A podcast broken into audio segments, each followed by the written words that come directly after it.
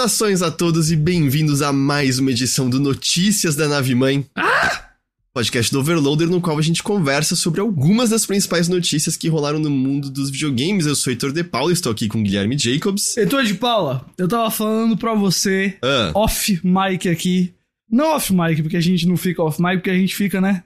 Sempre pelo, pelo Discord aqui, mas antes da gravação iniciar, sobre como nós passamos meses. Na verdade, foi basicamente um ano esperando a conclusão dessa novela Microsoft Activision. E a conclusão dessa novela saiu semana passada, enquanto estávamos ali de feriado. E eu digo pra Microsoft: se ela pode fazer a gente esperar, e eu sei que não foi só a Microsoft, tá bom? Eu sei que tem a CMA, enfim.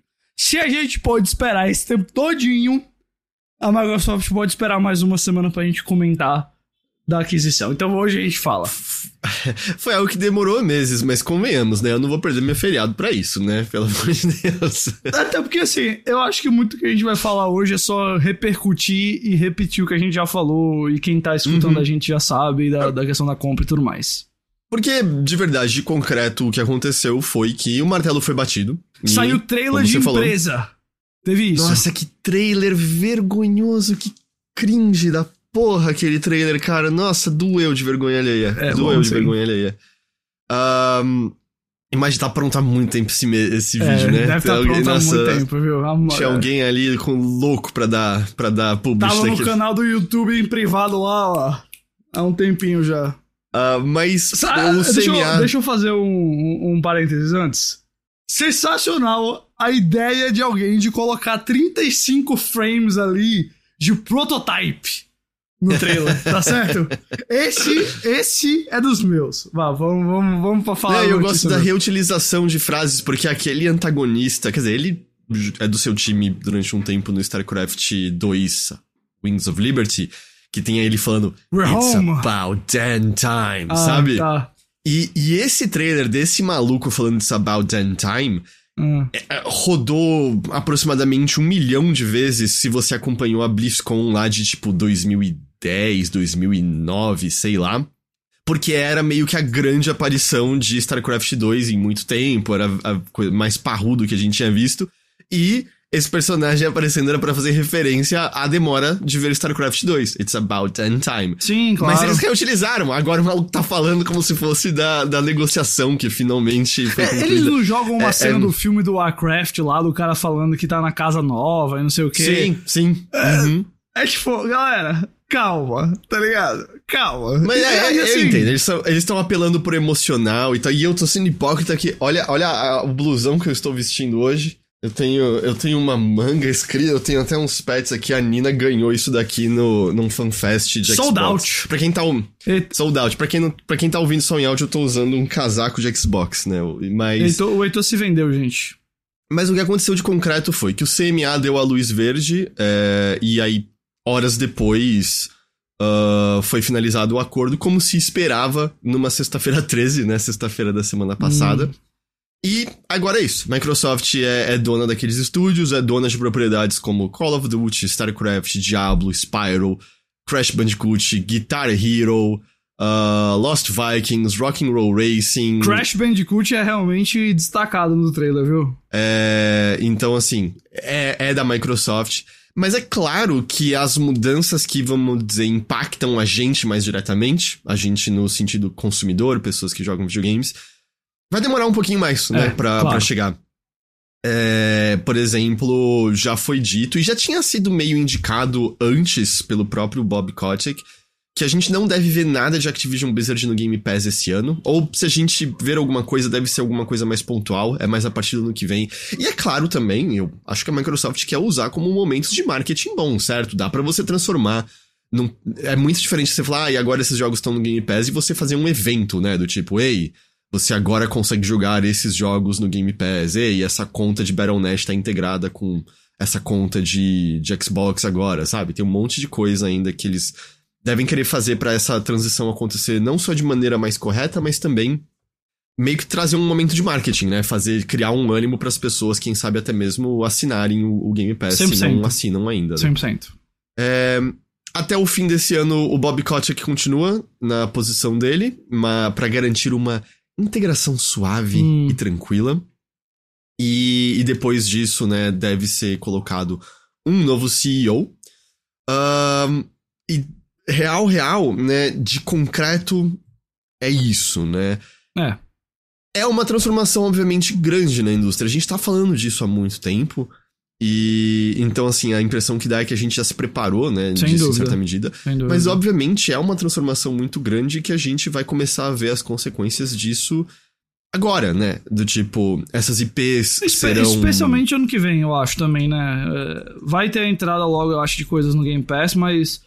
Uh, especialmente, eu acho que o Codec saindo, não que eu acho que ele vai fazer muita coisa esse ano ainda, é normal que ele fique esse tempo ainda, provavelmente ele tem justamente um contrato que acaba em, em dezembro e tende a ser assim, mas é, especialmente ele estando fora, a gente vai ver o que para muitos aqui é a principal questão, que é como é que vai ser a cultura da nova Activision. A Activision uhum. tem tido vários problemas nesse sentido. Agora eu também entendo a pessoa que olha para isso e, segundo o Felipe, aparentemente nada vai entrar no Game Pass esse ano, então mais ainda um. Ah, não, a gente comentou, né? Como foi, tinha do Bob Kotick mencionando até antes, que é só a partir de 2024 que isso deve rolar. Pronto. É, e claro que para muita gente essa questão do Game Pass é o mais importante. E eu também entendo o cara que olha para isso primariamente como um consumidor e antes de analisar a indústria, antes de analisar uh, ambiente de trabalho, ele quer saber o que é que vai ter pelo dinheiro dele. Eu sei que todo mundo aqui sofre muito para ter o seu dinheiro, então saber que está sendo usado no Game Pass valendo, é, é claro, é normal. É, mas em, de toda, acho que em todos os ângulos, uh, especialmente por já estar tá perto do fim do ano, sabe? Estados Unidos, quando falta basicamente um mês pro fim do ano lá, porque depois do Dia da Ação de Graças lá já é clima de clima de festa. Então, é, que é onde a Microsoft está localizada, claro. Então, claro, vai ter algumas coisas, vão ter notícias, vão ter novidades, vão ter anúncios, mas Uh, agora a gente sabe que foi dada a largada e eu acho que a partir do ano que vem a gente vê mais as consequências para o bem e para o mal, como for sendo aí dessa. Como você falou, dessa coisa que muda a indústria. É muito é, grande. É. Muito, muito grande mesmo. Eu, eu tenho curiosidade, como vai ser, sabe, a questão de explorar IPs antigas. O Phil Spencer participou daquele. Do podcast Xbox do Kinda Funny, eu esqueci o nome. Eu também, mas eu tô ligado. É, acho que deve ser tipo Xcast, não sei. Mas ele menciona, né, que a ideia não é começar a forçar os estúdios a trabalharem em empresas antigas. É meio. Existe vontade, existe paixão por parte dessas pessoas de trabalharem nisso daqui, né? Uh, porque tem que ver, justamente, não adianta nada. É isso aí, vamos trazer, sei lá, Spiral de volta. Tem alguém que quer fazer um Spiral, né? Porque se não tiver ninguém querendo fazer, é complicado, vai ser um jogo ruim, provavelmente, né? E, e também tem que ver o conforto desses estúdios, às vezes, se quer de trabalharem com IPs de outras empresas, né? Eu lembro que tinha umas pessoas falando, ah, a Insomniac, a Insomniac não, perdão, a Double Fine deveria fazer um novo banjo. E eu acho que eles mesmos falaram, sei lá, gente, não... Vocês têm muito a ver, não é nosso, tá não? É que, não, não é que não possa sair jogo bom disso, né? Só que também deixa os caras fazer o que eles querem também. Uhum. É, então, assim, acho que... E além de, né, qualquer projeto já em andamento, a gente já falou várias vezes, jogos demoram muito é. para ficarem prontos hoje em dia, né? Então... Eu, acho que, eu acho que as IPs que a Microsoft deve explorar, seja em novos jogos, seja, sei lá, experiência para os negócios de cloud deles aí, para HoloLens e sei lá o que mais. Por exemplo, eu acredito que Guitar Hero vai ser explorado, acredito que a gente vai ver coisas como talvez um Tony Hawk, não sei se um novo, mas mais exploração daquela marca e tudo mais. É porque o, o 1 mais 2 foi muito bem recebido, pois é. né? Então tá num bom momento. Isso sem contar os óbvios, né? Não vou, não vou falar aqui de tipo Call of Duty e as coisas da Blizzard, porque isso claramente a Microsoft tem muito interesse em jogos novos, em uhum. explorar a marca, etc. Isso aí é natural. Só uma correção, é, eu errei, foi no podcast oficial do Xbox mesmo que ele, que ele mencionou, me corrigiram aqui. É, mas, por exemplo, uma curiosidade que eu tenho, Ghost, é a fábrica de Call of Duty continua exatamente igual? Sabe? Ou isso permite. Essa é outra coisa que eu acho que a gente vai demorar um pouco. Essa é, na verdade, mais do que 2024. Porque eu, eu acredito, assim, o Call of Duty desse ano, eu não, nem sei se já saiu. O Modern eu confesso que eu não faço eu, ideia. Não, ele sai em, em novembro ou dezembro, Modern vou, Warfare vou, 3. Tá bom, então. É, do ano que vem, certamente já tá encaminhado. É, e talvez daqui de dois anos é, também, minimamente. Aí é, onde, aí é onde eu acho que entra a interrogação, porque você tem em 2024 já provavelmente um Call of Duty que já tá muito avançado pelo ciclo de desenvolvimento do, do ano. E o de 2025 provavelmente já está andando. Já existe o jogo, uhum. já foi concebido, já começou a ser desenvolvido. A questão é se esse jogo já vai sair ou se a Microsoft vai puxar o freio de mão para talvez ele ir para 2026 e aí ele seja o primeiro jogo da nova era de Call of Duty. Eu duvido que essa nova era de Call of Duty já dê frutos ano que vem. Eu acho que ainda vai ser um jogo ah, é, que já não. tá mais, mais pro, pro fim do desenvolvimento dele. Mas ah, na verdade, eu acho que se não sair um ano que vem, se o do ano que vem já for adiado para ter mais tempo. Não, mas não, eu, não, eu, mas... eu, acho difícil, mas aí eu já vejo como um, um sinal do quanto a Microsoft tá envolvida com a coisa. Mas eu acho que só 2025 a gente vê a mudança. Eu, assim, total hipótese minha, mas eu não sei até se eles iriam querer. Até com toda a confusão que deu de PlayStation falando de exclusividade, eu não sei se eles iam querer perder esses próximos anos como já estava planejadinho, sabe? Eu garantir que nenhuma competição reclama de nada. É, queria mencionar uma pergunta que o Álvaro falou. É, de, mas quem mexeria nessas franquias, né? As antigas, no caso. Porque a Activision inteira está no COD e duvido que vão mudar. E depois ele menciona, Toys for Bob foi diluída na máquina de COD. Houve indícios no passado de que, sob nova tutela, eles estariam dispostos a permitir que esses outros estúdios fizessem outras coisas, né? E justamente se fosse uma mudança, porque a máquina de Call of Duty ela não quebrou porque eles estão alimentando mais é humanos para ela, né, constantemente. Mas é muito claro que tem um pico. E eventualmente isso começa a não se sustentar como tá. E eu acho que todas as coisas indicam que a gente tá mais próximo disso do que longe, né? Uhum. Dado o histórico da série, dado que a gente, né, já teve que fazer o lance de resgatar a nostalgia, né, voltando com Modern Warfare. E aí até mesmo isso foi ordenhado até a última gota em dois segundos, certo? Foram quatro anos para refazer Modern Warfare inteiro e eles dizerem a história estará aberta, mudaremos novas coisas. É, é isso que a gente quer? Modern Warfare infinito agora, sabe? É a ideia mais sem graça possível? Enfim. Uh, mas é, tudo isso ainda a gente não sabe exatamente o, os detalhes, a gente ainda não sabe como vai ser a, a chegada dessas coisas no Game Pass. Uma coisa que eu presumo que eles vão ter conversas é Cara, chamar de novo a Night Dive pra fazer remaster de jogo antigo deles. Hum. Sabe? Porque agora tem muita coisa antiga que eles podem relançar. E a Night Dive tem feito um trabalho excelente nisso, o relançamento de Doom. Porque, tipo, eles fizeram esse processo pós aquisição da Bethesda, né? Night Dive uhum. trabalhou em remaster dos Dooms originais, de Quake, etc, etc. Eu presumiria que isso é algo que eles é, podem fazer. Alguns jogos da Activision nem precisam, porque a Digital Eclipse fez aquele pacote muito legal há não tanto tempo atrás. Uh, mas eu acho que pode ser, poderia ser uma coisa que aconteceria. O Álvaro mencionava, ah, mas ela é da Atari agora, será que eles fariam? É, eu, eu não. É, teria a ver se a Atari tá querendo que eles só façam coisas próprias é, agora. É, mas dinheiro move muitas coisas, né, disso aí. Porque uhum. a Atari também não vai negar uma graninha, viu?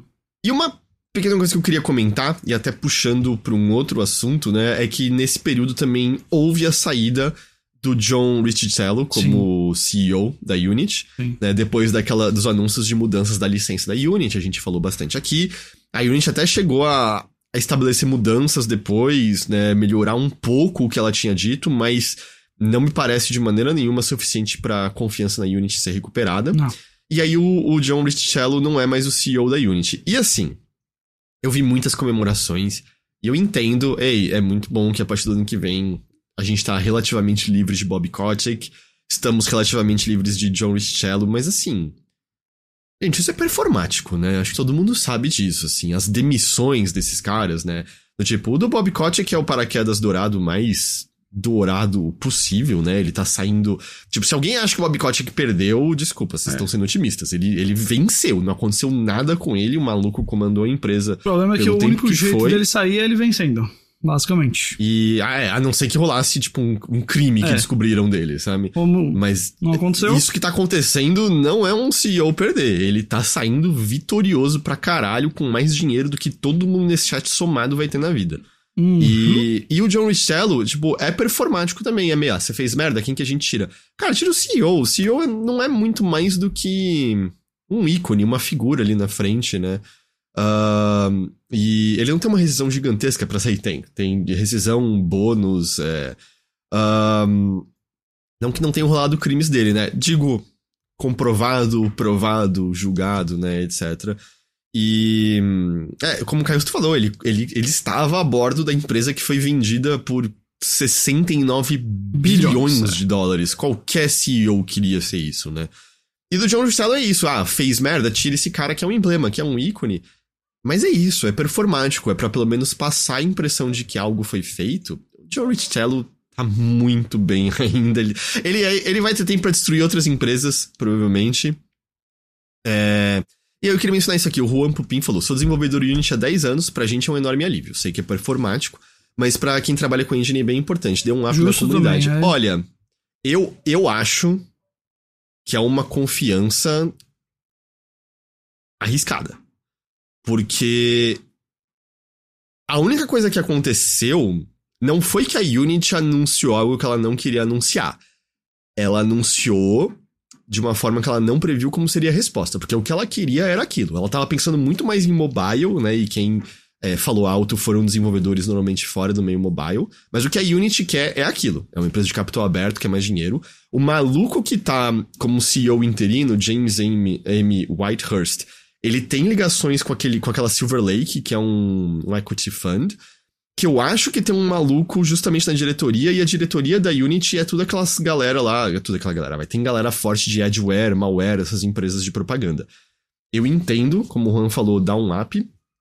Eu acho que é um app extremamente arriscado, porque a saída do Richello não significa em nada que a Unity vai mudar de curso. Eu acho que, na verdade, se quer qualquer coisa, sobraram só pessoas mais dispostas a destruir a engine para ganhar lucro. Uh, porque o Richello, por mais que seja um merda, pelo menos alguma noção de desenvolvimento de jogos ele já trabalhou em empresas. Não digo botar a mão na massa de jogos, mas de comandar empresas relacionadas a jogos ele tem. É, então... é, mas ao mesmo tempo, cara, eu acho que é natural, especialmente da perspectiva, assim, de pé no chão, assim, da gente, de alguém que tá desenvolvendo, olhar para a saída do Kotick, olhar para a saída do, do John Richello, e não importando quanto performáticas são, que são mesmo, como você tá falando, também assim, se tem um momento que dá pra ter esperança na hora que a pessoa sai. Depois a gente vê o que, é que vai acontecer mesmo. Mas eu acho que é um pouco natural também de tipo, pô, pelo menos saiu esse cara. Agora, é verdade que na indústria, é, eu, eu, eu, muitas vezes entendo... o que sai entra pior depois. Eu, eu entendo, pessoalmente, eu acho. Eu acho inocente, eu acho arriscado, uhum. entendeu? Porque eu, eu não consigo ver como esperançoso isso. Porque eu, não, eu acho que a Unity só ficou com receio. Ela não mudou de ideia. É, e dado a estrutura da empresa, dado uma empresa de capital aberto, eles vão continuar fazendo o necessário para aumentar os valores das suas ações. É, então, por isso que eu não teria, não teria é, confiança. Algumas coisas melhoraram naquelas mudanças de. Ah, se você está desenvolvendo, né, sob a, a licença atual, você nunca vai ter que melhorar, ter que atualizar. Mas ao mesmo tempo eu vi algumas pessoas dizendo, ah, mas se você lança a Unity para console, não, isso não adianta nada, porque eles atualizam sozinho a versão da engine lá. Então. É, é foda, é uma situação merda. O Juan mesmo tá falando, é, mas foda que eu tenho muitos anos de experiência, teria que ser jogado fora e tal. Eu, eu entendo não é uma situação fácil de maneira nenhuma. Eu só. Zero confiança, eu não veria isso como a Unity nos ouviu. Eu veria isso como, ah, a gente tá fazendo o necessário para se fuder um pouco menos. Uh, então. O plano dela continua bem semelhante, né? Ela mudou algumas coisas relacionadas a outros planos menores que é, fariam as pessoas não terem que pagar essa cobrança por download. Isso estaria ainda nos maiores só depois de, uma certa, de um certo nível né, de, de alcance. Um, e a outra coisa principal que eles tinham feito. Ah, era isso, né? Que não teria necessariamente a atualização pra nova versão mais estável, mas, como eu falei, eu vi devs falando que, ah, em console não, não faz tanta diferença isso assim. Um, de qualquer jeito, é, é, tudo muito. Eu acho que a principal coisa que fez é meio: se você já está desenvolvendo algo em Unity, você pode lançar com um pouco mais de segurança, um pouco mais de tranquilidade. Mas eu digo isso, sabe? Eu não.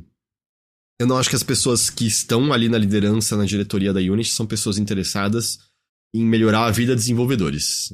São pessoas interessadas em fazer o número, a barrinha subir para cima e direita. É isso. Por isso que eu não ficaria confiante. Mas, assim como na questão da, da Microsoft, veremos, né? Uma coisa que pode começar a acontecer nos próximos anos, que é normal, que supostamente é esse sistema de mercado capitalista funcionando, é muita gente mais sênior, daqui a alguns anos pode pedir demissão, pode começar a trabalhar em outras empresas e pega esse a grana que talvez tenha recebido em ações e tal. Então, supostamente, isso aqui é um movimento é, pra daqui a alguns anos você ter pessoas saindo dali com, com estrutura para formar novos estúdios que no futuro podem vir a ser grandes. A gente sabe que não é exatamente assim que funciona sempre, a gente sabe que é muito lindo imaginar que esse é o sistema, mas essa seria mais ou menos a ideia, né? Uh, então, é isso. Cenas do próximo capítulo agora. Mas por agora, essa parte tá finalizada. É isso. Você quer falar mais alguma coisa ou a gente pode ir pro próximo tópico? Podemos andar, podemos andar. A Sony revelou o novo modelo do PlayStation 5. É, Revolucionário, um modelo, mudou tudo. Um modelo mais fino, uh, segundo a Sony, 30% menor Wait, do que o modelo. Is it a PlayStation Slim? Hum.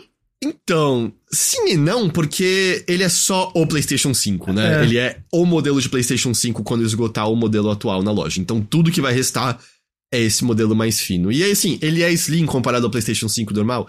É, mas digo, ele é o único modelo, sabe?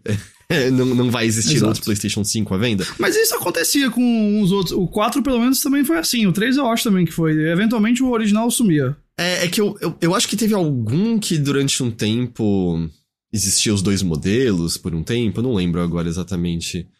Uh, talvez o PS2, durante um tempo você tinha o tijolão e o tijolinho. É, eu acho que depois dele que passou a ser modificado. Mas o 3 o 4 eu tenho certeza. É, o, o 4 eu também tenho certeza. É, e o 3 também, porque ficou tão menor, né? Tipo, o PlayStation 3 original, o bagulho era monstruoso e ficou muito mais, mais compacto, né? Mas o, o tijolão do PlayStation 2 pro PlayStation 2 Slim, acho que é a maior mudança de todas, né? O PlayStation 2 era um troço não gigante. É, eu, eu, acho que do 3, eu acho que o 3, assim, de em termos de grossura e ficar fino, realmente o 2, mas o 3 é um negócio meio louco pra mim, sabe? A mudança é, é meio, meio. É que o 3 foi de um tanque pra um tanquinho, né? É, e, e assim, mudou o logo, mudou a identidade, mudou tudo. Ali foi uma, um é. rebranding total. O logo do PS3 original era o logo do, do filme do Homem-Aranha, do Sam Raimi, né? A fonte, era... exatamente, é. Mas, mas assim, para quem acompanhou os rumores do Insider Gaming, tudo tava correto. Tudo, tudo tava correto. É uma versão mais fina. Um comentário que eu vi muito engraçado, acho que foi do Iram Khan dizendo. Tem uma coisa quando eu olhava o PlayStation 5 normal, não era que eu achava ele grosso, eu achava ele comprido, tá ligado? E aí eles deixaram ele mais fino, mas ele continua tão longo quanto antes. E mais uma vez serão duas versões, uma com leitor de disco e outra sem. Porém, eles disseram que, acho que num futuro ainda com uma data não definida, acho que mais a partir do ano que vem, eles venderão um leitor à parte por 80 dólares. É um preço bem caro para um leitor de disco. E lembrando, acho que todo mundo aqui sabe, mas é, PlayStation, acho que desde o PS3, Xbox, depois de uma atualização no 360 podia, mas desde o One com certeza, jogos não rodam mais a partir do disco, né? O, uhum. o conteúdo é instalado no console e é isso. Então, não é nem que, tipo, eles estão cobrando caro porque. É, a velocidade de leitura tem que ser boa. Não, fora para instalar mais rápido, não tem. Mas o modelo funciona tanto deitado quanto em pé. E aí, né, se você quiser usar ele em pé, você tem que desembolsar mais 30 dólares para comprar uma base que mantém ele nessa posição. E, a, e, se você quiser ele na versão horizontal, ele tem uma perninha que apoia meio a é. parte da frente dele. Eu, eu admito, eu não sou o cara que mais liga pra aparência de console porque eu ponho eles na prateleira e eu esqueço. Mas não, parece que, tipo, por que, que o design não pode ter alguma coisa que já apoia daquele jeito? Aquela perninha é muito feia. É muito, muito feia. Parece tipo um improviso, sabe? Parece um, uma gambiarra que colocaram ali. Põe esse apoiozinho aqui e, e o negócio vai ficar. É, não vai ficar bambo mais? Eu, eu, não sei, achei esquisito, achei meio feio. É, mas aí então a base para ele ficar vertical são mais 30 dólares. Uh, parece aquela mesinha de pizza, parece aquela mesinha de pizza um pouco. Uh, mas aí, além disso, né, a versão com disco será vendida por 500 dólares, a versão sem disco por 450 dólares, as duas com 1 tera de armazenamento. É um pequeno aumento, porque as versões é, atuais, pelo menos as versões base, tinham 825 GB de, de armazenamento né, no SSD. E uma coisa interessante de notar é que isso é um aumento furtivo do preço da versão digital nos Estados Unidos. É verdade. Porque a versão digital dos Estados Unidos custa 400 dólares e essa versão Slim vai custar 450. E aí você fica, mas por que eles fizeram nos Estados Unidos? Ah, Porque há pouco tempo eles aumentaram o preço do PlayStation 5 em outras regiões, uhum. como Reino Unido e Europa. E, e aí lá não, não teve essa nova subida de preço. Então, uma coisa interessante para prestar atenção nesse relançamento é. Se você acompanhar outras, é, outras gerações, o que a gente tinha era. Você tem ali a versão do console. Normalmente, né, partes do interior estavam mudando, porque acontece, a tecnologia muda, isso não, não necessariamente resulta em nova, nova potência, nem nada do tipo. É, mas o que a gente eventualmente tinha, né, era justamente, ah, lançamos esse novo modelo, né, que aí às vezes era um pouquinho mais barato e tal. Mas a gente teve uma nova mudança nessa indústria em que não só essa geração, quando saiu, eles já estavam dizendo que, oh, não deve rolar corte de preço. A Microsoft desde o começo estava dizendo, olha, o nosso, entre aspas, corte de preço é o Series S. Mas também essa tática é para você poder garantir que você tá dizendo que você tem novos produtos do mercado, cuja mudança é incremental, e você pode continuar cobrando o mesmo preço, se não um pouco mais caro. A Nintendo fez isso no OLED, né? O OLED foi uma maneira de deles continuarem a vender o Switch pelo preço cheio, já, vamos dizer, na metade da geração do negócio. Um, e isso daqui é essa mesma coisa, porque não, para deixar claro, não é nada pró, tá? Não, talvez por, sei lá, uso melhor de energia ele tenha um pouquinho mais, né, de, de, de poderio, mas nada que você sentiria na prática. Uh, e é uma maneira deles poderem, entre aspas, relançar o console, com certeza cobrando muito mais caro, porque, né, ali, a, tem que lembrar de várias coisas é, nisso. É, o Silvio falou, há rumores de um Pro vindo. O próprio Insider Gaming falou que seria algo mais pro ano que vem. Não consigo imaginar é, mas... exatamente como isso daria. Vai, terminei. Mas só, só pra terminar, o que ia dizer, você tem que lembrar que muitas coisas são economizadas nisso. Se ele, se o console é menor, o, a caixa é menor, e aí ele ocupa menos espaço em armazenamento e transporte. E quando a gente tá falando do volume que eles estão transportando, você economiza dinheiro nisso. Eles conseguem, né? Bom, o próprio negócio é menor, então usa menos material e tal. Então, a real é, é uma maneira e deles eles poderem. E tende né? a baratear o custo da produção com o passar do tempo. Uhum. Então, é mais fácil para eles produzirem agora do que era na época. Então, a margem de lucro vai ser maior se você não baixa o preço, por exemplo, etc. Então, tipo, é uma maneira deles conseguirem. A mesma coisa, aquele Series X que vazou, o, o cilíndrico. Sim. É o mesmo princípio.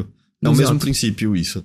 Um, eu tenho curiosidade de qual vai ser a proporção de consoles que a gente vai ver. Eu tenho a impressão que, cara, o totalmente digital tá vencendo. A gente tá vendo maior aceleração nisso. E é. Total. Jogos físicos ainda têm seu público importância, mas é, a gente tá vendo um momento de aceleração pra parte digital, porque a maior parte das pessoas não, não se interessa, não se importa de não ter acesso ao disco. Uh, mas uma coisa interessante é que se você compra a edição digital e compra o drive de disco depois, ele fica mais caro do que a versão já de cara com disco. É...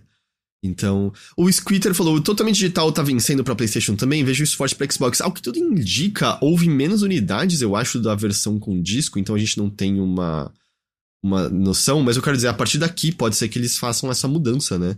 Até porque eles vão vender o drive de disco à parte, então eles podem atochar o mercado de versão digital e dizer, ah, mas você compra o, o drive de disco depois, tá tudo bem. Mas, enfim, é, é isso o PlayStation 4 mais fino. A chegada deles é para novembro. A gente não sabe a data exata, mas uns sites de pré-venda estavam é, indicando 10 de novembro. Uh, de novo, isso não é, o, um, não é um modelo Pro, é só um novo modelo do PlayStation 5. Quando a versão maior acabar, as únicas versões que estarão disponíveis na loja são essas versões mais finas. Mas perdão, você ia comentar? Não, eu só. Você acha que já falou basicamente todos os ângulos aqui que eu achava que a gente precisava comentar. É, a única coisa que eu ia adicionar, só que eu acho que isso é também um vislumbre do futuro. Tanto a questão do console sem drive de disco, quanto a questão do console uh, levemente customizável, assim, de você adicionar o drive de disco com certa facilidade, porque não sei se você viu os vídeos lá de como é que coloca, mas não é um negócio, sabe, não é nenhum feito de engenharia, não. É, então, só nesse sentido, eu acho que a tendência, a gente já falou disso aqui antes, a gente falou exatamente quando estávamos comentando dos novos Xbox, porque o Series X novo não vai ter drive de disco. É, essa é a tendência daqui para frente.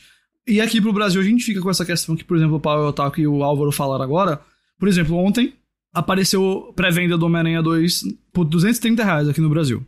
É um preço Não vou dizer que é barato, mas é muito melhor. É, não, assim, do que o... é caro, mas é muito barato para um lançamento Exato. de 60 dólares comparado ao que a gente tá vendo. Exato. E, só que isso só é em jogos físicos. É muito mais difícil de aparecer. Uhum. Pode ser que no futuro a gente tenha, sei lá, no caso aí mesmo, a Magalu vendendo o código do jogo e aí a, o próprio código fica na promoção e sai por esse preço. Pode ser que a gente chegue nesse ponto, mas no momento realmente é mais fácil pro brasileiro achar em promoção esse tipo de coisa.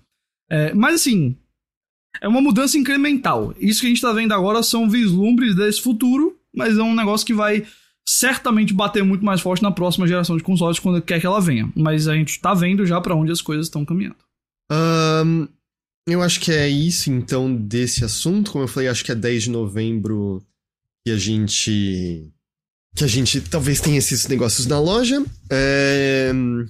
É, o Paulo Otaku falou, o próximo console acredito que tanto Sony como Microsoft vão fazer o pulo e lançar já sem drive de disco. É, eu imaginaria eu que... Eu acho que no máximo vai existir o drive de disco... Separado, é. Separado, é. Porque... No máximo, sabe? Isso, mas a, o principal... A ideia principal sempre vai ser o digital a partir de agora. Um, próxima notícia tem a ver com a Hairbrained Schemes, que é o estúdio que fez Battletech, um jogo muito, muito legal, e mais recentemente lançou The Lamplighters League, uh, junto né, com a distribuição da, da Paradox.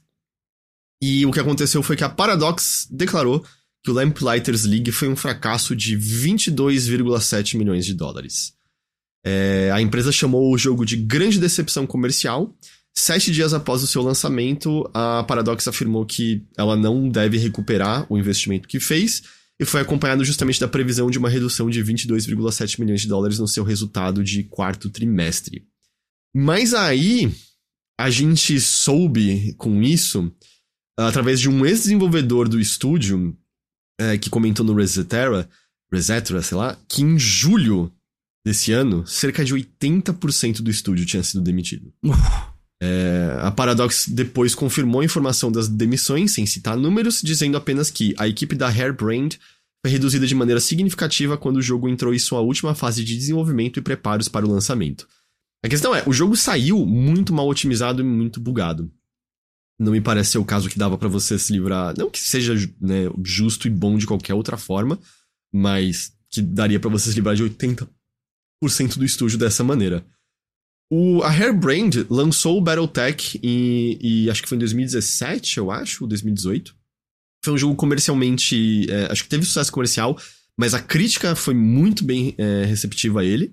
E aí em 2018 eles foram adquiridos pela Paradox. O primeiro jogo deles sob a Paradox foi o Lamplighters e resultou neles tendo 80% do estúdio dizimado. É... Agora a Hairbrained e a Paradox anunciaram uma separação. A Hairbrained voltou a ser independente. E a Paradox falou que foi um resultado de acordo mútuo. E a partir do 1 de janeiro que eles não estarão mais juntos.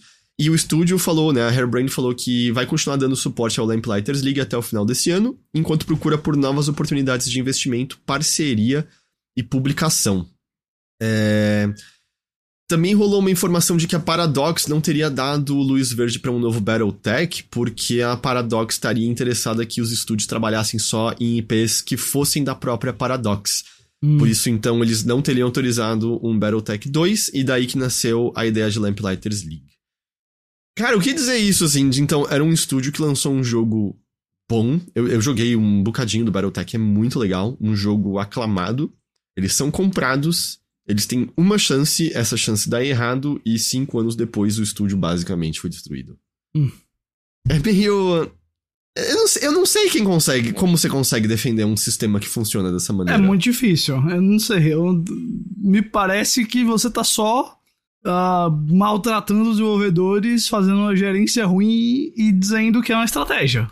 E aí acabou ali, acabou ali. É. Tipo, antes do jogo sair, corta a galera é, é, e eu, eu, eles não falaram com todas essas palavras, mas quando o, a Hairbrain, né, depois de sofrer esse baque enorme, não ter mais uma, uma empresa maior, né, estar é, independente. Eu não sei qual é o caixa exato deles, mas eles falam, ah, a gente vai ficar até o fim do ano procurando por novas oportunidades de investimento, parceria e publicação. Eu espero estar tá errado, mas é o tipo de coisa que eu leio que se até o ano que vem eles não acharam, Fechou. eu me espantaria da gente falar de uma notícia que, ah, eles fecharam as portas. É.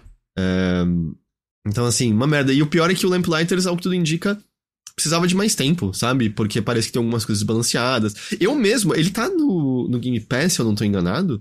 É, mas o. Eu queria jogar, eu só não joguei ainda porque todo mundo tinha dito, ah, tá muito mal otimizado, tá crashando muito. Eu pensei, quando sair patches de atualização, eu dou uma chance a ele, sabe? Mas eu nem sei mais se o jogo vai Agora, conseguir ficar será nesse que vai ter patch de atualização? Sabe? E o Larbaco fala: vocês acham que estamos caminhando para um novo estouro da bolha de games com essas aquisições bizarras? Eu não sei se a gente poderia chamar necessariamente de estouro da bolha, mas a gente necessariamente tá com certeza já vendo as consequências, né? Uhum. Saiu matéria dando o número de pessoas é, demitidas na indústria esse ano, que é coisa na casa dos milhares, sabe? E a gente tá vendo justamente a consequência de estúdios que pegaram. É, é, segundo a Games Industry, em, é, numa matéria publicada em 9 de outubro, mais de 6 mil empregos foram perdidos é só na indústria coisa. de jogos nesse ano. É muita coisa. Mas, sabe, eu acho que a gente tá vendo justamente essas empresas que dinheiro era muito barato, porque juros estava muito baixo há não tantos anos atrás. A gente agora tá com juros altos, e aí essas empresas estão mostrando que elas não tinham nenhum plano concreto, né? Tipo, ah, dinheiro é barato, pega, compra, a gente cresce, cresce, cresce, depois a gente descobre. E ao mesmo tempo, o que, é que tá acontecendo também? Uh, ser adquirido tá virando cada vez mais um alvo para essas empresas, sabe? É, porque parece, nessa situação onde há tão pouca segurança, é uma das poucas coisas aí que pode, de certa forma, oferecer uma vida longa à empresa. Só que aquisições normalmente são seguidas de demissões. Vai ter muita demissão na Activision agora, depois dessa questão da Microsoft. É, porque você tem cargo redundante, você precisa reestruturar um monte de coisa, e infelizmente muita gente vai pra rua nessa situação. E, ao mesmo tempo, se você não é adquirido, aí você. É, só se você não for tirando a Embracer. Pois é, bom, bom, bom ponto. É, bom ponto, Santos. Rafael. É, só que, se você não é adquirido, o que, é que acontece? Uma hora, toda aquela expansão que você fez, acreditando que depois ia vir um dinheiro grandão, não veio. E aí agora tem que fechar, ou tentar outro investimento, ou tentar alguma outra coisa, ou realmente demitir muita gente e depois fechar. É, e a, isso tudo tá acontecendo porque falta dinheiro, falta recursos, os jogos estão ficando mais e mais caros para desenvolver, já são muito caros, e parece que o que tá rolando realmente é de tipo a gente vai ter a galerinha índio fazendo os negócios pequenos e a gente vai ter as coisas bem grandões lá. A gente já vem falando da morte do jogo classe média, do jogo Double A, como é que você quiser ser chamado, há muitos anos, há mais de década aqui. Mas isso tá se tornando, eu acho, mais potente agora. É, está se tornando uma coisa mais e mais. Uh, aliás, está se tornando um sintoma de uma coisa muito, muito maior ainda. Entende? E uhum, a tendência, sim. eu acho, realmente é que continue sendo assim por um bom tempo. Agora, aí eu não sei se vai chegar um ponto da bolha estourar, porque na, quando a gente fala de bolha estourar, isso é um termo muito mercadológico, né? Por, por, conta muito do que aconteceu lá em 2008 nos Estados Unidos e tudo mais. Eu não sei se isso vai estourar pra Microsoft, se isso vai estourar pra Ubisoft, se isso vai estourar pra não, Sony, é, Essas empresas, tipo, vai estourar pra essas perdas de empregos Exato. e a gente tá vendo já as aquisições dando, né, uma boa esfriada comparado a antes Exato. e tal a gente presume que a gente sabe de empresas como a Square que tentou fazer um plano para ser adquirido e não, deu necessariamente certo, né? Se bem que o Phil Spencer falou que as aquisições continuariam, eu só não sei se o terreno é tão mais propício assim. Mas uma coisa que eu também penso, né, nesse assunto, foi na época que saiu a, a notícia da compra da Aquiris pela Epic Games, né? E eu lembro de um amigo que trabalha na indústria mencionando, cara, é, do tamanho que eles tinham pro que eles estavam fazendo, se eles não tivessem um investimento vindo de outra empresa, eles não conseguiriam, é. sabe, não tinham mais para onde ir. Eu entendo esse argumento, mas ao mesmo tempo é um exemplo no qual menos de um ano depois tinham pessoas demitidas, é. né, na Epic Games Brasil. Uh, mas a, eu acho que alguns estúdios pensam isso. E como você falou, é muito caro, né? É muito caro. para você ficar competitivo mesmo num médio porte, é muita grana. É, e, a, e aquela coisa também, assim, se o cara é o fundador da empresa, se o cara é o. Especialmente no caso desse de, de Aquiles, quando o fundador não é só um executivo, quando o CEO não é só um, um engravatado que tá ali de longe, mas é, tende a ser um dos desenvolvedores, porque a equipe é muito pequena, porque o negócio começa de garagem, etc. Cara, é muito difícil você negar pro cara. O, o cara negar o dinheiro na hora que vem a aquisição, sabe? Se já é difícil uhum. em qualquer coisa hoje em dia você ter ali alguma garantia, imagine algo como videogames. Então, quando entra o dinheiro, é aquela coisa que, tipo, atrai. Só que tende a ser seguido realmente por demissões. Ou até mesmo fechamentos lá dentro. Por exemplo, a gente tá mencionando aí da questão, ah, vai que a Activision coloca Toys for Bob pra fazer jogo e tudo mais, etc, blá blá blá blá blá. É, mas eu vou dizer pra vocês, E não é querendo ser hater de Microsoft, nada, não. Tem nada garantido aqui que a Microsoft não vai fechar um monte de estúdio lá e dizer assim, ó, Call of Duty e King e Blizzard. E é isso, sabe? Não tem nada garantindo isso. Porque o que eles vão fazer é o que todas as outras empresas que adquirem eh, desenvolvedores, jogos, IPs, etc. vão fazer. É o que mais vai fazer sentido pro que eles querem financeiramente. E se isso for demitir, se isso for fechar, vai acontecer. E é uma merda e acontece. Eu queria mencionar aqui também só o Álvaro falou, com as empresas tudo capengas, a Microsoft vai passar o rodo. Acho que não, Heitor. Eu não sei se o terreno tá tão aberto para a Microsoft depois desse embate com diversos órgãos reguladores no mundo, né? A não sei que esteja falando de compras de porte consideravelmente menor, sei lá, como uma Double Fine da vida, mas eu não acho. Certo, você não concorda, Ghost? Eu acho que. Eu acho também. Uma próxima vai ser ainda mais difícil do que foi uma. É que também não sei se tem qualquer coisa tão grande que eles fossem comprar, mas ainda assim. Uh... É, e como o Caio falou, a gente chegou acho que falar no vezes passado. Sai o Phil Spencer, entra outro e você não tem mais, você não sabe mais do que como as coisas estão, né? Tem. Uh, ainda ficando um pouco no assunto de demissões, a Eurogamer trouxe informações mais precisas das demissões na Team 17, né? Team 17. Segundo a reportagem, até 91 pessoas perderão um emprego nessa, nessa. Porque assim, elas não perderam ainda porque né, tem aquele período de consultoria, que é parte da lei é, do Reino Unido e tal. Uh, mas nessa reestruturação, 91 pessoas devem perder seus empregos, o que é cerca de um terço da empresa. Um terço da empresa sumir, e a gente em QA, TI, RH e outros. É, é, é um baque muito grande. Chegou ao ponto que a Eurogamer falou que foi contactada por estúdios cujos jogos serão distribuídos pela Team 17, porque eles estavam preocupados se esse trabalho terá como ser continuado por conta do volume de pessoas sendo mandadas embora. Um dev falou que a equipe com quem ele estava conversando foi inteira demitida. E ele só soube disso quando ele viu que todo mundo estava procurando por novo emprego no LinkedIn. Hum. Então, vai criar ruídos de comunicação, sem dúvida alguma. Até porque, por exemplo, isso daí a gente já ouviu pessoas reclamando, lembra de comunicação com o PlayStation para lançar o jogo? Que era, uhum. cara, não sei, ninguém responde, não sei o que acontece, traz muita confusão pros devs. E a gente tava falando da Embracer, a gente Olha tem mais demissões que ocorreram por conta da Embracer, dessa vez no Zen Studios de Pinball FX, um estúdio húngaro.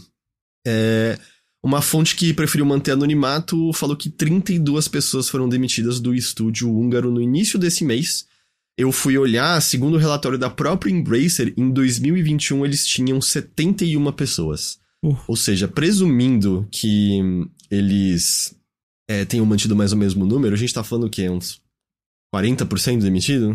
Mais ou menos? Uhum. Uh, então é mais gente. O único comentário da Embracer foi de reforçar aquele anúncio de julho no qual ela disse que a empresa faria reduções e cancelamentos de projetos. Ou seja, exatamente o que a gente está falando, consequências de mau planejamento, mais pessoas perdendo o emprego. É. Uh, mas essa era a última notícia maior de hoje, Ghost. A gente pode ir para as rápidas e curtas? Podemos ir para as rápidas e curtas, sim. Vamos lá. Nossa, que... Rápidas e curtas, eu tinha esquecido de falar, que perdão. susto! Eu falei, quem é você? O que aconteceu eu esqueci, aqui? perdão. Uma que eu não coloquei, mas talvez você tenha acompanhado mais uhum. de perto, Ghost, é que Tava rolando aí que tinha uma galera sugerindo pro, pro Bob Iger comprar a EA. É, isso aconteceu dentro da Disney, mas é, é difícil entender uh, o quanto, sei lá, é real mesmo, assim, essa ideia. Porque o que tá acontecendo uhum. é que, como muita gente sabe, a Disney está em uma fase muito ruim. É, tudo, uhum. sabe... Meio perdida. É, Disney Plus perdendo audiência uh, e assinante... Uh, pa parece que eu, eu tô pra ler ainda, mas parece que a ESPN fez mais lucro sozinha do que todas as outras divisões da, da Disney né, no último trimestre. E, e, isso que a, Isso que. Isso que a, Eles querem vender a ESPN, né? Se possível. Eu vou dizer, queriam, eu acho, viu? Porque se tá ah, nessa. Tá. É justamente por isso que a galera tá analisando, porque, tipo, será que agora vale para eles venderem? Isso é, é, o que garante o pão da casa agora, sabe? É, uhum. Então, nessa situação que a Disney tá meio, ou, oh, eu não sei o que a gente faz, alguns acionistas lá estão querendo que o Iger deixe de licenciar é, apenas, porque, por exemplo, a gente tem a Marvel licenciando aí, claro, as coisas para para Sony, para EA, para é, antigamente Square Enix, e, e, e, realmente seja uma produtora AAA de games, sabe? Que a Disney entre lá. Eu duvido. A, a, a tendência do Iger é desligar coisas, é tirar coisas, porque é, eu vejo muito mais fácil a Disney afinando para ser vendida pra uma Apple da vida, que basicamente é a única gigante que poderia comprar. É, que... Não... mas esses rumores também são, né? É, mas é porque agora tem. Tipo, esses rumores existem desde sempre. Só que agora fazem sentido, tá ligado? Uhum. Faria sentido de negócio. Eu não sei se iam aprovar essa compra, eu não sei como é que seria, mas. É, em termos o, o que eu, de business faz sentido agora. O que eu ouvi é que o mais provável era que eles queriam né, se livrar de partes para conseguir colocar Exato. um CEO que consiga. Porque assim, o argumento que eu ouvi é. A Disney é uma empresa gigante, é. bagunçada, com um milhão de coisas é. diferentes, e meio que o Bob Iger era o único que conseguia Cara, fazer sentido disso, a... mas claramente não mais, é, né? Não. No final das contas, a Disney tinha que virar só uma empresa de filme, série, uh, ou melhor, filme streaming, nem TV, eu acho que TV não ia poder ficar, e parque. E é isso. E a Apple ia... é, eu tenho. Eu às vezes tenho muita dificuldade de não pensar, tipo, cara, o que aconteceu? E é meio.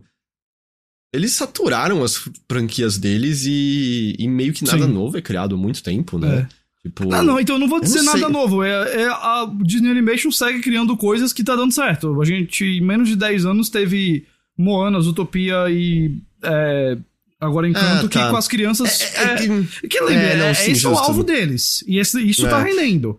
Mas nas marcas. Mas mesmo o Pixar deu uma enfraquecida, eu sinto, tem um tempo, né? Tipo, o é, Elementos foi mal, e os, alguns filmes são, foram bem ruimzinhos. Cara, não, Elementos, Elementos foi muito bem. Elementos teve uma. Teve a pior estreia da, da Pixar e depois chegou em meio bilhão na bilheteria, sabe? Então. Ah, é? Ah, tá, é, perdão, não sabia da segunda Ele manteve-se. É, é que. Eu não vou dizer que. Eu acho que a Pixar não caiu. Acho que a Disney tirou prestígio da Pixar.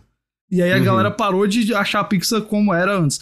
Mas assim, eu, de novo, eu duvido que isso aconteça, até porque eu acho que a Apple não tem interesse algum em comprar, a Disney não tem pra quê. É, mas eu, eu, eu, menciono isso só para dizer que a, a, tendência é que a Disney diminua, não que ela, que ela queira adicionar mais coisas. Agora, é, eu, eu confesso que eu não olhei aqui se você colocou, mas o que é mais provável é o, o, que é mais provável não, o que tá claramente comprovado é que a Netflix é que tá investindo mais para games, porque ali, uhum. ali o investimento é real mesmo de tipo, existe jogo AAA sendo desenvolvido ali agora. É, existe uma equipe de 400 pessoas fazendo um jogo grande ali. E eles continuam interessados em fazer aqueles joguinhos menores e licenciar, comprar né, licença de jogos. Uh, inclusive, há um plano, pelo que a gente tá entendendo mesmo, deles licenciarem algum GTA. Sabe, pega um, é, um GTA. Tava rolando isso, né? Eu imagino que não ia ser tipo GTA V, eu acho que ia ser um negócio meio GTA San Andreas lá e tá dentro da sua Netflix pra você jogar caso você seja assinante. Uh, muita gente interpretou como, peraí, a, a Netflix quer que GTA 6 seja lançado lá. Não, não é isso. É realmente algum jogo. É, o graça assim, é... se eles pagassem o suficiente, não duvido que. É, mas aí, a... tem GTA 6 via streaming aqui. Eu acho que a Netflix não tem o dinheiro suficiente para pagar o que GTA 6 poderia dar pra Rockstar. Rockstar lançando do jeito dela, sabe? Mas enfim. Ah, não, não, eu não acho. Não, não tô falando exclusividade, entendeu? Eu tô ah, pra ser lançado lá porque... também. É, é aí também. Tudo bem. Porque convenhamos, nem, nenhum é. jogador será perdido por conta de streaming. Não, de forma né? alguma. Uh, mas é, esse da Disney, assim, de novo, eu acho que é muito improvável. Uh, isso, isso traz gasto, eles não querem trazer gasto. Licenciar e dizer assim, Insomnia que vai lá e faz o jogo do Wolverine, não gasta tanto. Na verdade, você. Deixa eu perguntar uma coisa, pode ser muito ignorante, mas Star Wars dá dinheiro ainda? Eu acredito que sim. É porque ultimamente poucas coisas de Star Wars que tem. Como é que posso dizer? Que são facilmente quantificadas foram lançadas, né? Não, não tem filme. É, porque é tudo ver. streaming, né? E aí é tudo. Exato. Eu, eu, sei que a audiência de Ahsoka não foi tão boa quanto Mandalorian, mas foi melhor do que todas as outras coisas, fora Mandalorian de Star Wars. É, eu não sei quanto é que foram as vendas do, do Star Wars Jedi Survival lá, eu confesso que eu nunca olhei. Eles estavam. Eles disseram que tava ok, mas estavam fazendo porte pra PlayStation 4 e Xbox One, lembra? Hum, é. Ah, é, cara, é muito difícil saber. Eu acho que só quando essa franquia voltar pro cinema e ver se o. Re... Eu ia falar rebrand, mas eu não sei nem se eles estão fazendo um rebrand desse negócio no cinema. Então não sei. É, do, tipo, nossa, Star Wars no cinema de novo, né? Tem alguma coisa planejada Star Wars pro cinema? Tem três filmes em... que a gente já sabe quais são os três. Uh... Eu vou começar do que eu acho mais interessante, porque eu acho que mais vai dar errado. Aham. Uh -huh. O mais, okay. o mais interessante, que é o que tá mais distante, é um filme do James Mangold, que é o cara que fez Logan. Hum. E ele se passa, sei lá, 4, 5 mil anos antes de tudo que a gente já viu. E a ideia é. É na Old Republic? Não, é muito isso? antes, muito antes mesmo. Ah, muito. É, a, a Old Republic, eu achei que era. Eu achei que era tipo 5 mil antes, é, não é tanto tempo é, assim. Aí é coisa de centenas, a gente tá falando de milhares de anos. E a ideia é fazer, tipo. Como que a força foi descoberta? Como que alguém decidiu que um dia existia um negócio chamado Jedi, sabe? É, então é, uhum. a ideia, ele compara com, tipo, um épico bíblico, sabe? Pensa aí um Ben Wood Star Wars, hum, essa vibe. Eu entendo exatamente se bem feito. Muito potencial, mas é. a chance de ser mal executada uh, essa história é só mais um mistério desse universo para sempre arruinado. O Mangold, é, o Mangold ele é um grande operário, eu falo isso com muito elogio. Ele pega um roteiro e ele dirige direitinho o roteiro. A questão é as outras coisas, é o roteiro, etc. E, e atuação, etc. Mas assim, pelo menos é a chance de você ter como é o mundo de Star Wars. É, tem nave nesse mundo, tá ligado? Eu não sei. É, é, uma época que a gente nunca viu. Se tiver diferentes planetas, eu presumo que sim, né? Uh, pois é, mas eu não sei. Pode ser que seja num planeta só. Uh, tem uma série ano que vem que se passa na High Republic, que é. Parece muito legal também, chamada Acolyte, que já mostra muito de, de tipo, a linguagem visual parece ser diferente. Tal qual o Endor foi. Uh, e aí o segundo filme, que é o. Esse é o mais fácil de dar certo. Vai vai ser o filme que vai ter os personagens das séries. Vai ser o filme que vai ter a Ahsoka e o Mandalorian lá, que vai provavelmente vai se chamar Star Wars. Tipo, o especial da série. É, vai ser a conclusão desse, dessas histórias da série, que vai ser uh -huh. o, o Tron, que é um vilão que vem dos livros, que teve nas animações e tem nas séries. E vai ser herdeiro do Império, e vai ser um teste muito doido, porque é. Beleza, essas séries, especialmente Mandalorian, tem uma audiência enorme, mas eu, eu não sei se isso vai, na hora que botar no cinema, agora vai falar, peraí, o que é que tá acontecendo, sabe? É, eu nunca vi um episódio de Mandaloriano. Pois é. Acho que eu iria ao cinema assistir é o, filme. É acho. O, é o Dave Filoni fazendo. O Dave Filoni é quem todo mundo que ama Star Wars feito eu acho que devia estar à frente de tudo. É quem a gente acha que entende. E, por exemplo, eu vejo algumas críticas que foram feitas à Ahsoka dizendo, ah, eu não sei quem são esses personagens, eu não sei quem é. E assim, justo, eu entendo. Ao mesmo tempo, é o equivalente a você chegar no Star Wars episódio 8 e falar, eu, eu não sei quem são esses personagens, não tendo visto nenhum dos outros, sabe? O Filoni tem a história uhum. dele, e eu acho que ele faz a história dele muito bem. A questão é que a história dele existiu até hoje em televisão e a Lucasfilm vai botar no filme. E para mim, ele é o cara que sabe o que Star Wars é e sabe como fazer Star Wars bem. E eu acho justíssimo que ele chegue lá e ele não faça um negócio que seja tipo, vou apresentar tudo do zero. Vai continuar a história dele. Eu acho que ele merece, ele já fez pra merecer isso. Eu só não sei o quanto mercadologicamente isso vai fazer sentido. Ah, e aí entendi, o, entendi. o terceiro filme, que esse aí eu, que eu fico meio. Gente, o que é que vocês estão fazendo? Esse filme ele começou muito promissor, porque ele era de uma diretora que fez uns curtas-metragens que ganhou Oscar, é uma diretora que pode ser assim interessante. Esse filme estava sendo escrito pelo Damon Lindelof, que fez The Leftovers, que fez a série de Watchmen, que é para mim um cara genial. Uh, e aí aconteceu que, como vários outros projetos dele, que depois que ele sai ficam ruins, por exemplo, Lost, Prometheus, o filme, que eu até gosto, mas enfim, não vou entrar nisso agora. Ele foi removido do projeto, ele o colaborador dele lá, que era o Justin Gibson, eu acho que é o nome do cara. Entrou o Steven Knight, que é um roteirista, é o cara que criou Peak Blinders, ele é um roteirista que eu acho meio. In, sem inspiração. E foi revelado que o filme vai ser sobre a Rey 10 anos depois do episódio 9, criando uma nova ordem Jedi. Não, larga esse osso. Aí eu, larga esse osso. Aí eu fico, olha. olha. Tipo, assim, é uma pena o que foi feito com os personagens introduzidos na nova trilogia, mas de boa, todos estão arruinados. Não é, tem o que fazer, não tem o que fazer, não eu, tem nada eu, que se salva. Eu acho que a Daisy Ridley é completamente inocente. Eu acho que não tem. Ah, não, culpa ela, alguma. nenhum dos atores tem qualquer culpa do Gosto desastre. Gosto dela, sabe? Acho que a personagem até certo ponto era boa, muito boa, tinha um potencial de ser excelente. E aí, ao invés disso, decidiram estragar completamente ela. E eu não entendo, assim, criativamente falando, por que, que você vai fazer isso, né? Eu me recuso, tá, Juan, a, a falar, falar o sobrenome dela. É, é... Eu me recuso. Uh, a questão é tem muita criança que ama Ray. Tem muita criança que se fantasia da Ray. Tem muita gente que acha ela legal. E ela é um rosto conhecido. E a Disney claramente tá cagando de medo de lançar um Star Wars sem um rosto conhecido. Então vai começar com o dela. Entendi.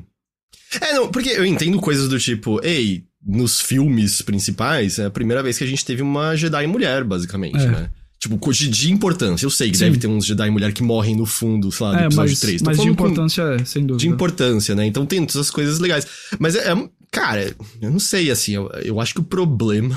A gente já mudou de assunto, vamos sair de Star Wars, né?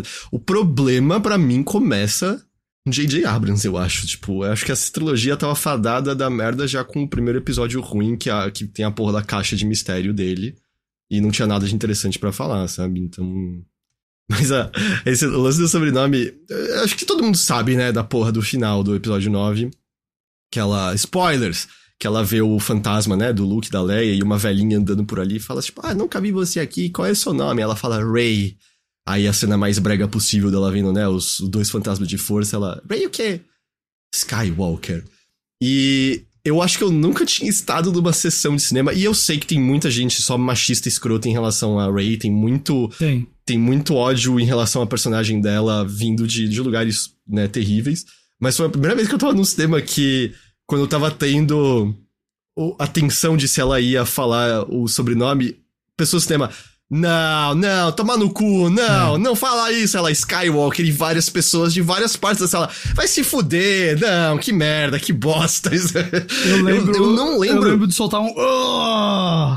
Audível. E eu sei de salas que deram risada na cena do beijo. Eu não me lembro a última vez que eu estive num filme que as pessoas odiaram de maneira é. tão unânime que todo mundo exclamou indignações com a tela do cinema de Poucas maneira natural. Poucas vezes na minha vida eu senti o que eu senti naquele filme, viu? Pouquíssimas vezes. É, uh, mas assim, esse projeto da Ray até começou de forma bem honesta, sabe, cara? Teve uma suposta sala de roteiristas aí que tinha muita gente boa, tinha o.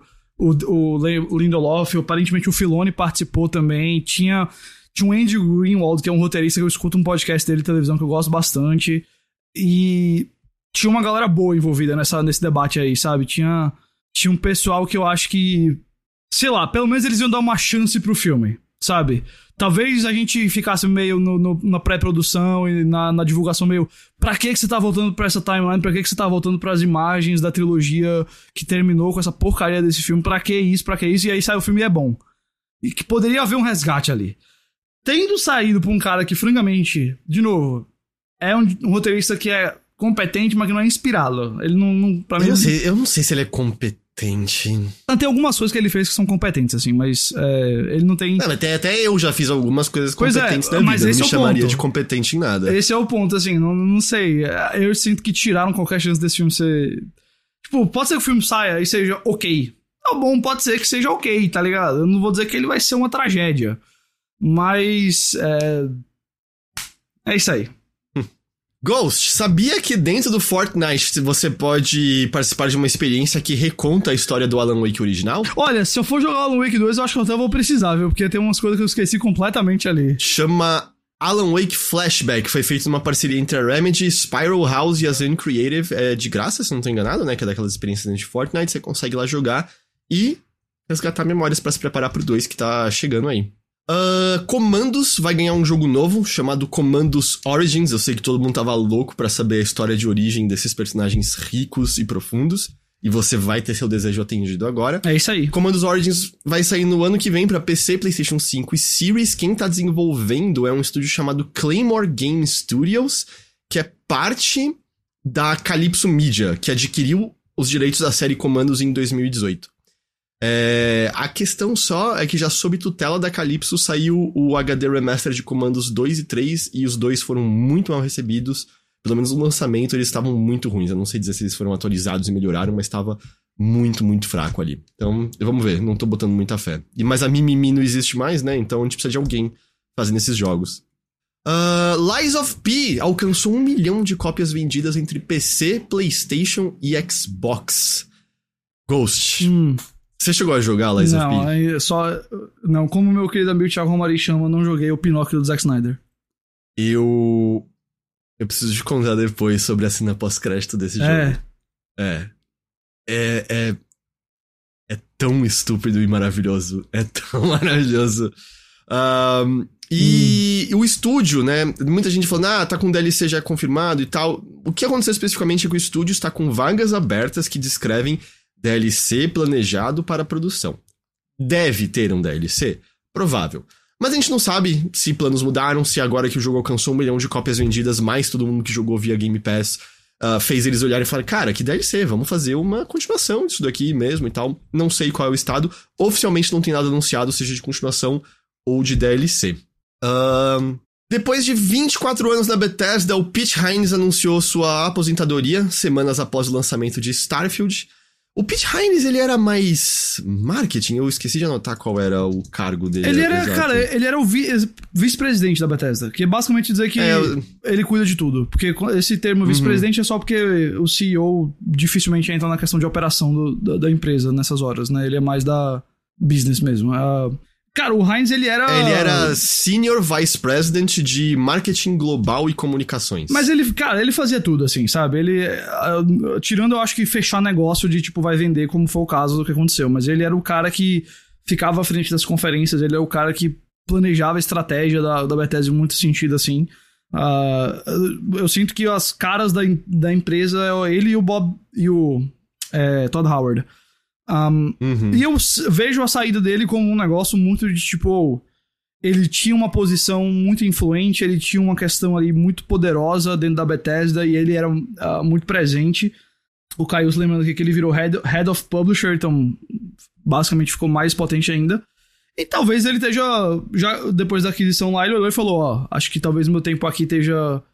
Eh, meu trabalho aqui vai ser outro, e ele ficou lá o tempo para talvez harmonizar tudo depois da aquisição da Microsoft e agora chegou o momento de sair. Pelo menos assim que eu li, sabe? Eu não, não, leio muito de outras formas, não. É meio aquela coisa do cara que tá ali e fala.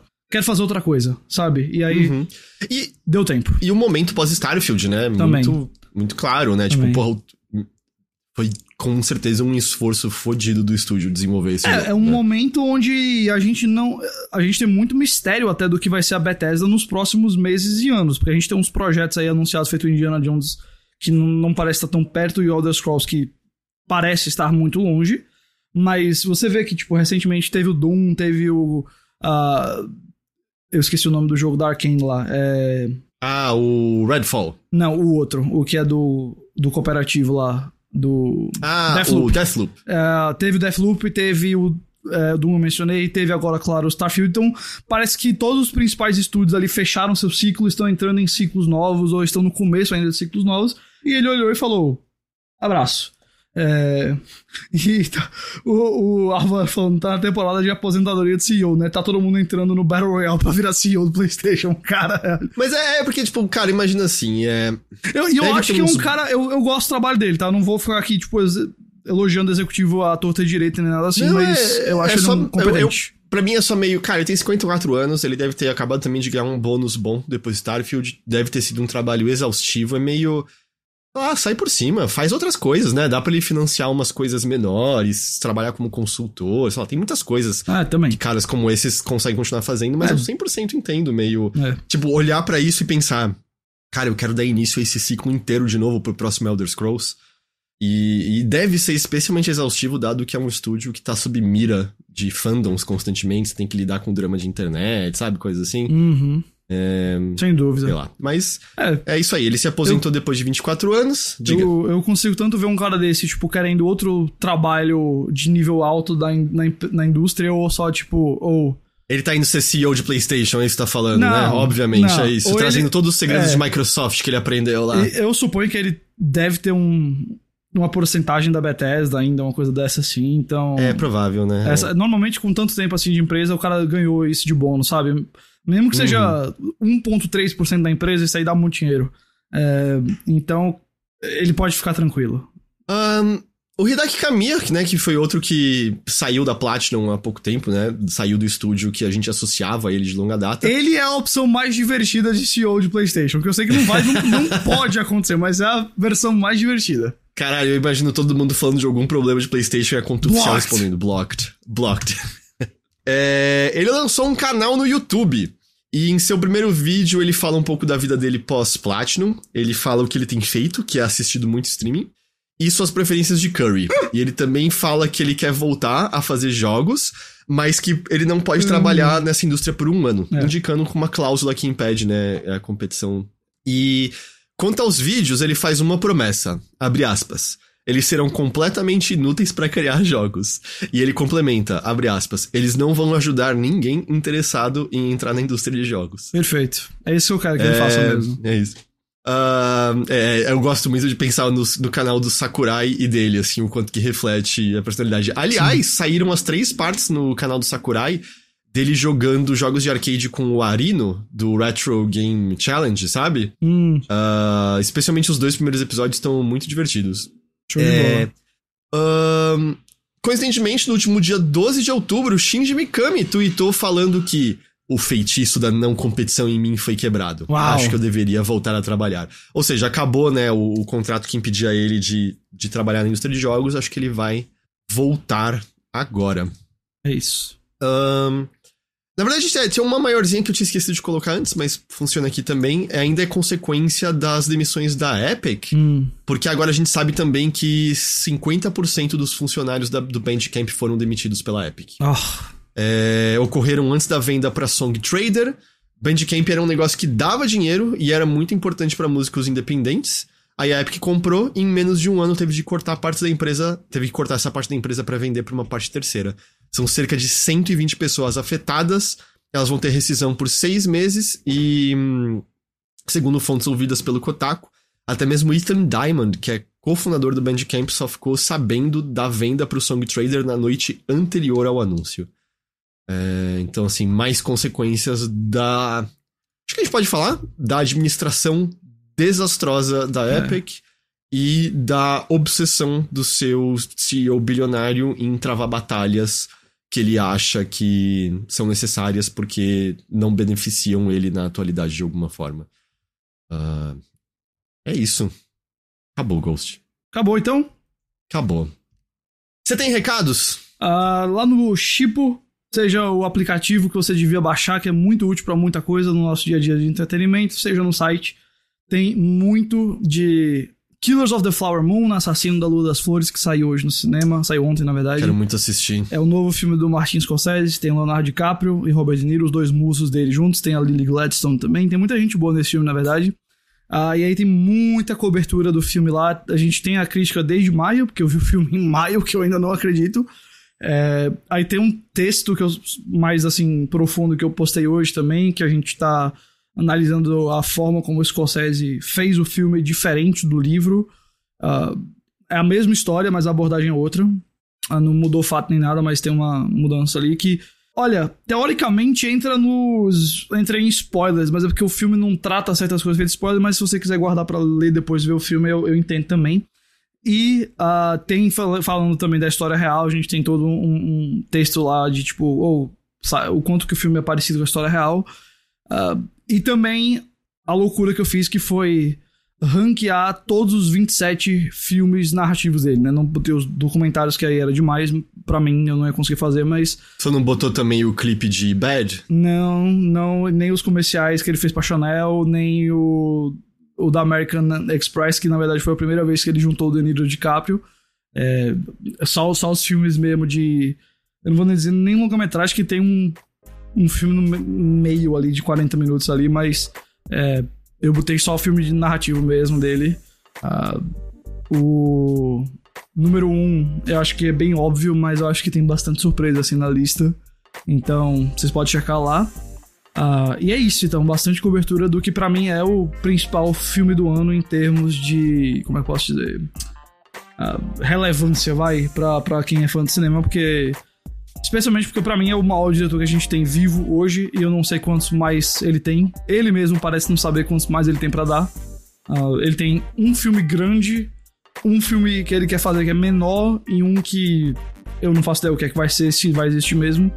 Mas eu nem sei quantos desses vão, vão sair, então tem que aproveitar enquanto a gente tem ele pra, pra, pra, pra ver. É isso. Uh, do meu lado, eu peço desculpas que semana passada não teve notícias, né? A gente falou teve BGS, mais feriado e é. tal. É, podcast Mothership da semana, se você for lá, tem eu, a GG e a Thay falando da BGS, e aí a Thay fala um pouco do Homem-Aranha 2, que ela já, já tinha terminado eu na ocasião. Tanto estar jogando esse jogo. Tanto nesse momento. Eu não sei explicar o quanto. Eu, eu vou, sábado eu vou pra casa do meu primo de 10 anos de idade, porque ele com, ganhou o jogo Dia das Crianças agora.